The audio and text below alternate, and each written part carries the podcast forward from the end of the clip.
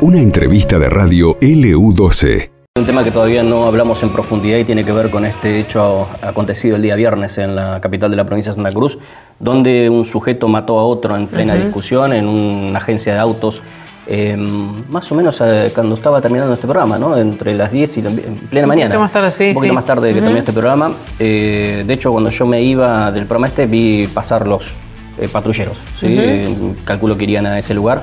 Eh, y lo cierto es que, bueno, eh, obviamente hay novedades sobre el tema y sobre la investigación que está llevando adelante la policía. Lo tenemos a Elvio Ramírez, vocero precisamente de la Policía de Santa Cruz, para hablar de este tema. ¿Qué tal, Elvia? ¿Cómo estás? Buenos días. Pablo y Eugenia te saludan. ¿Cómo estás? Buen día, buen día, Pablo, buen día Eugenia, Buen día día. a toda la audiencia. Bien, gracias por atendernos. Bueno, eh, en este caso, bueno, el, el trabajo eh, básicamente ha sido, Elvio, de recolección de pruebas, porque, bueno, ya tenemos el autor material del hecho. Eh, imagino que hay testigos también, pero bueno, eh, todo tiene que después, obviamente, entregarse a la justicia lo más prolijo posible, lo más eh, profundamente investigado, para que, bueno, pueda determinar sin ningún tipo de inconvenientes, ¿no?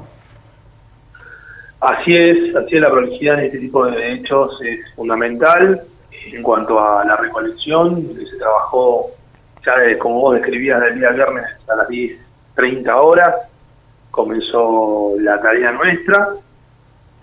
En lo que refiere a los primeros testimonios, daban cuenta de que hubo una, una presentación por parte de quien pierde, pierde la vida en la concesionaria Oasis, ahí en calle Congreso, discutió con esta persona, lo que se está tratando de, de identificar quién era el que portaba el, el arma. En un Claro. primer momento teníamos eh, un testimonio ahí en, en el lugar del hecho, in situ, que él el, el arma la portaba quien se presentó, que sería el señor eh, Cuevas que pierde la vida.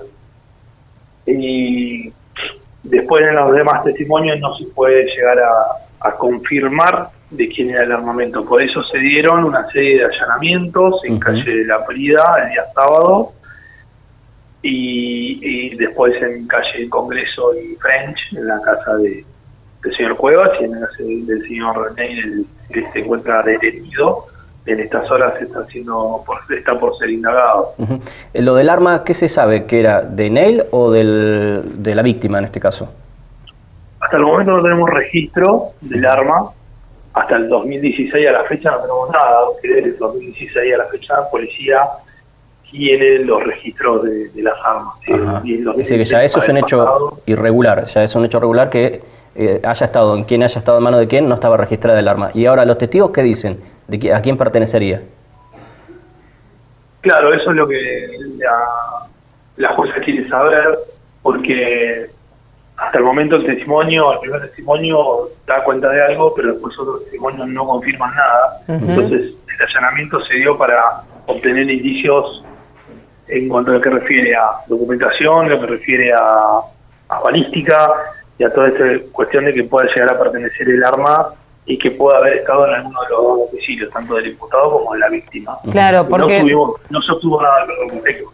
Perdón. No, no, digo, porque en un principio la primera versión era eh, que cuando eh, entra Cuevas a la agencia de, de autos, eh, se da un- una pelea ¿no? con, con Neil, eh, pero que Cuevas ya portaba el arma y en ese momento, eh, después de la pelea, Neil agarra el arma que cae al piso y le dispara. Bueno, después la versión se contradijo eh, y en apariencia, que no digo que eh, esto sea eh, certero porque vos mismo lo estás diciendo que todavía están tratando de, de, mm, dilucidarlo, pero la otra versión es que en- entra eh, Cuevas a la agencia, discuten, pero es Neil el que saca el arma y le dispara. Entonces, bueno, mm, son, serían dos versiones completamente distintas. Exactamente. Bien. Ahora, eh, Estamos- estamos hablando con el vocero de la policía. Eh, ¿Cuántos testigos hay del hecho material encidio que estuvieron presentes al momento en que eh, es asesinado Franco Cuevas? Y al menos tenemos unos dos eh, presenciales y después el resto es todo lo que refiere a que lo vieron momentos previos. Claro. Ujú. Bueno, esos testimonios van a ser luego, luego- claro, luego la, la cuestión es eh, de lo que es la el material fílmico para analizar, eh, que puede llegar a, a dotar un poco más de los testimonios y bueno, todo eso ya está elevado y va a ser parte de las pruebas que se le presenta al imputado en el momento de declaratoria. Sí. Si es que declara o no, Sí. también está en- como estrategia, es declarar o no y la presunción de inocencia obviamente que, que va a estar hasta el final. Claro, uno Claro. imagina que por ahí la defensa de, de Roberto Neil va a plantear que fue un forcejeo o algo para defenderse, digo, algo en autodefensa, ¿no es cierto? Digo, y eso es lo que se tiene que demostrar después, imagino que por la querella y la investigación, si fue así o fue un tiro artero, ¿no es cierto? Para Claro, ahora, ellos. ¿cuánto, ¿cuántos eh, disparos se pudo confirmar que, que hizo Neil?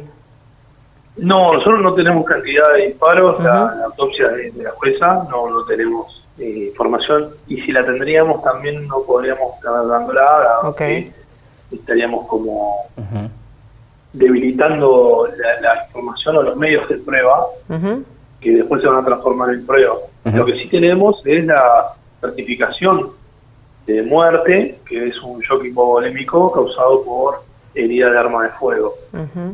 Bien. Ahora, eh, si quizás hay trascendidos o no, puede ser porque eh, la familia eh, ha presentado su delito de parte y seguramente se ha presentado como, eh, parte creyente en cuanto a reunir pruebas. Entonces puede Claro. llegar a estar reuniendo sus pruebas también y puede llegar a estar, eh, bueno, trasladándose a los medios de prensa la información eh, la cantidad de disparos y esas cuestiones nosotros no, no tenemos esa información y no es que no la queremos dar, sino como que está en el informe del forense al, juez, entonces ahí es donde nosotros no tomamos incidencia alguna, Claro, es un bien. informe netamente del juzgado. Eh, Elvio, el arma sigue, ya para terminar sobre este tema, el arma sigue es el que, bueno, la opinión austral mostró una fotografía este fin de semana, un calibre 38, ¿no? Sí, así es, un calibre 38 el secuestrado y bueno, no tenemos registro alguno hasta el momento de, de quién se trataría. Elvio, te cambio de tema porque en las últimas horas también se dio me a conocer, se dieron a conocer unas imágenes, un video, ¿no? De una brutal golpiza a dos hermanos en, en la localidad de 28 de noviembre. Eh, quedó todo registrado en las cámaras. Hay detenidos. ¿Podés contarnos un poco sobre ese caso? Sí, esto se dio bueno, en la localidad del 28 de noviembre, como vos decías, y parte también en lo que es el paraje Julio Food.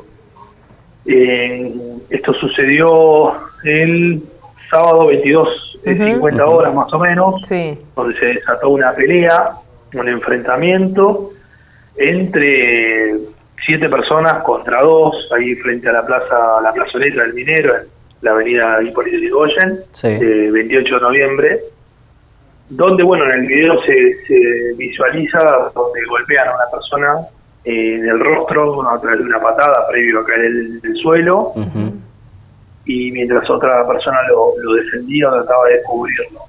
Ujú. Esta persona fue hospitalizada, los dos resultaron ser hermanos, de Mm. 24 años ambos.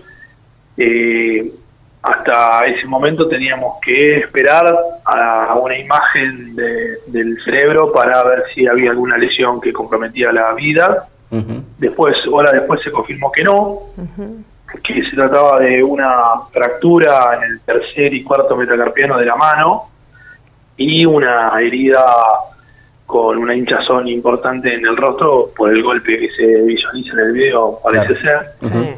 Y la otra persona es con lesiones en los brazos y hombros. ¿Están Eh, individualizados ya, identificadas las personas que, que lo golpearon, que lo atacaron? Claro, estas personas a través de la DDI, de la cuenca carbonífera, lograron individualizarlas, lograron también a través del juzgado, con orden del juzgado de instrucción penal y juvenil de Río Turbio, eh, la detención o la aprehensión de estas siete personas que estaban ya en inmediaciones de Cuidado FUR.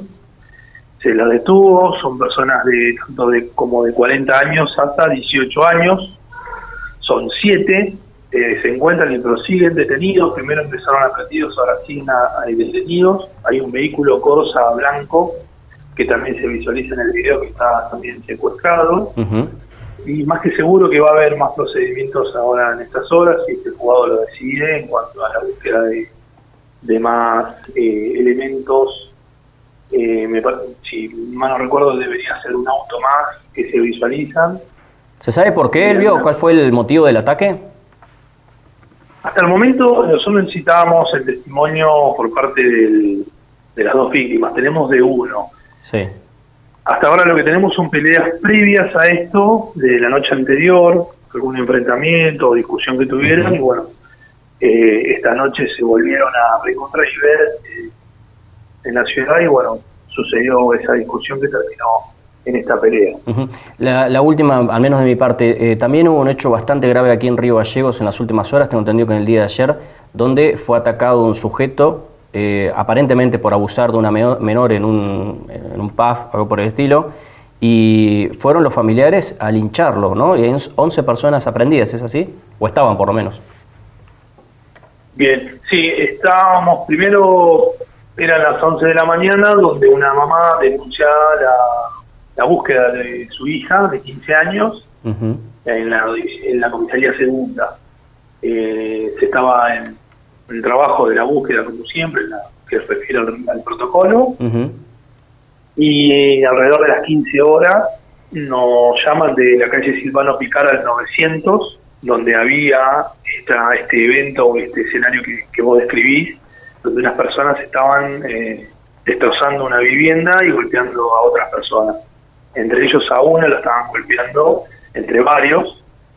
Y bueno, cuando llegan al lugar los efectivos de la División Comando Patrulla y la División Comisaría Segunda, logran restablecer la situación donde bueno se encuentran con la mamá denunciante, se encuentran también la niña y varios, y varios eh, hombres que acompañaban a esta mujer, lo, y uno de ellos o dos de ellos estaban egresando del domicilio que habían golpeado a esta persona la cual se llamó inmediatamente a la ambulancia porque estaba muy lastimada en la de la cabeza, que concluyó en el, en el hospital con un traumatismo de cráneo y en estado grave, sigue hasta el momento.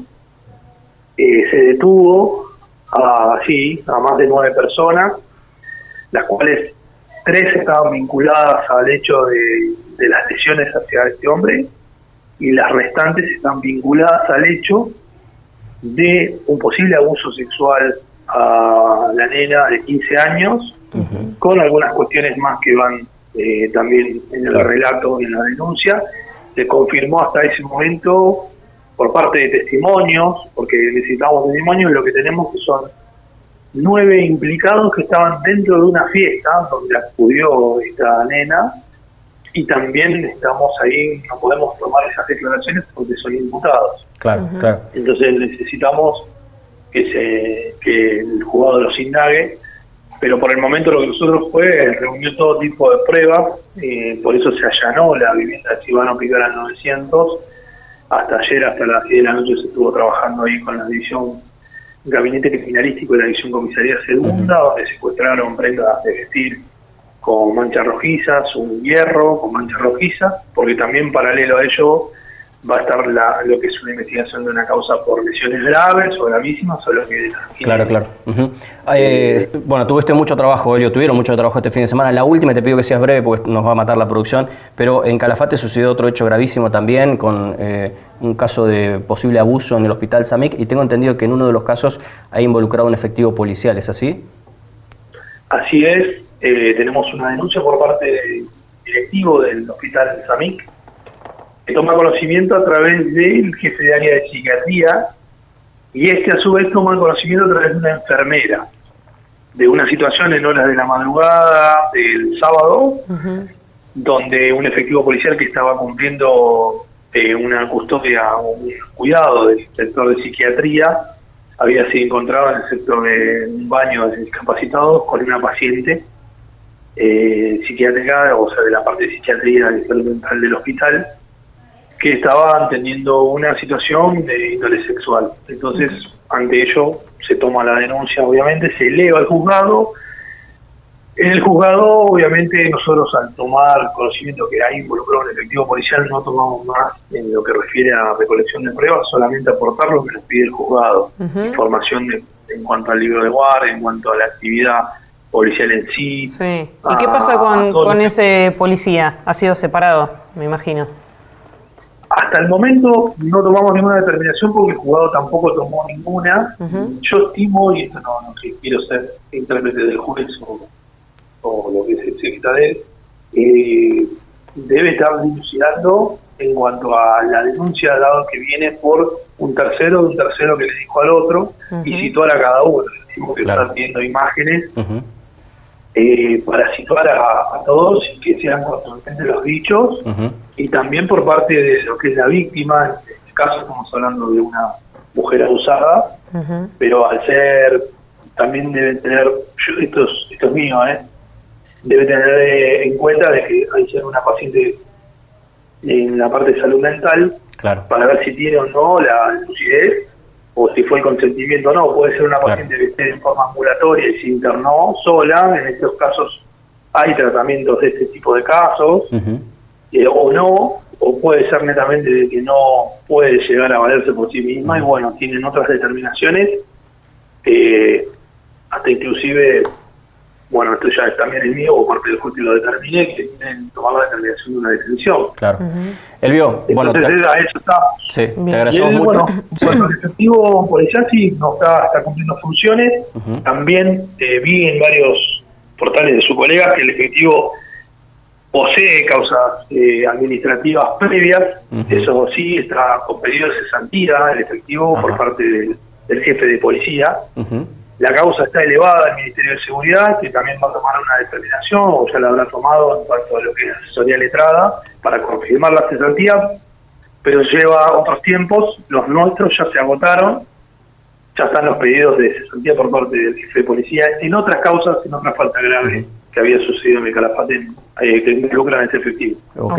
Elvio, te agradecemos mucho, muy completo, muy amable. Te sacamos el jugo hoy. No. Abrazo grande. No, por nada. Gracias. está Elvio Ramírez, vocero de la policía. Entonces, muchos casos y muy graves todos ellos, ¿no? Este fin de sí, semana. Sí, claro. Eh, eh, este último, sobre todo, poner la lupa, ¿no? Porque más allá de la paciente esté internada de la manera que esté internada, si es un abuso, es un abuso a quien sea. ¿sí? ¿sí? hay que ver también esto que comentaba, ¿no? Una declaración de un tercero con un tercero, esto tiene que, obviamente, también corroborarlo en la justicia, ¿no? Esto pasó en LU12, AM680 y FM Láser 92.9.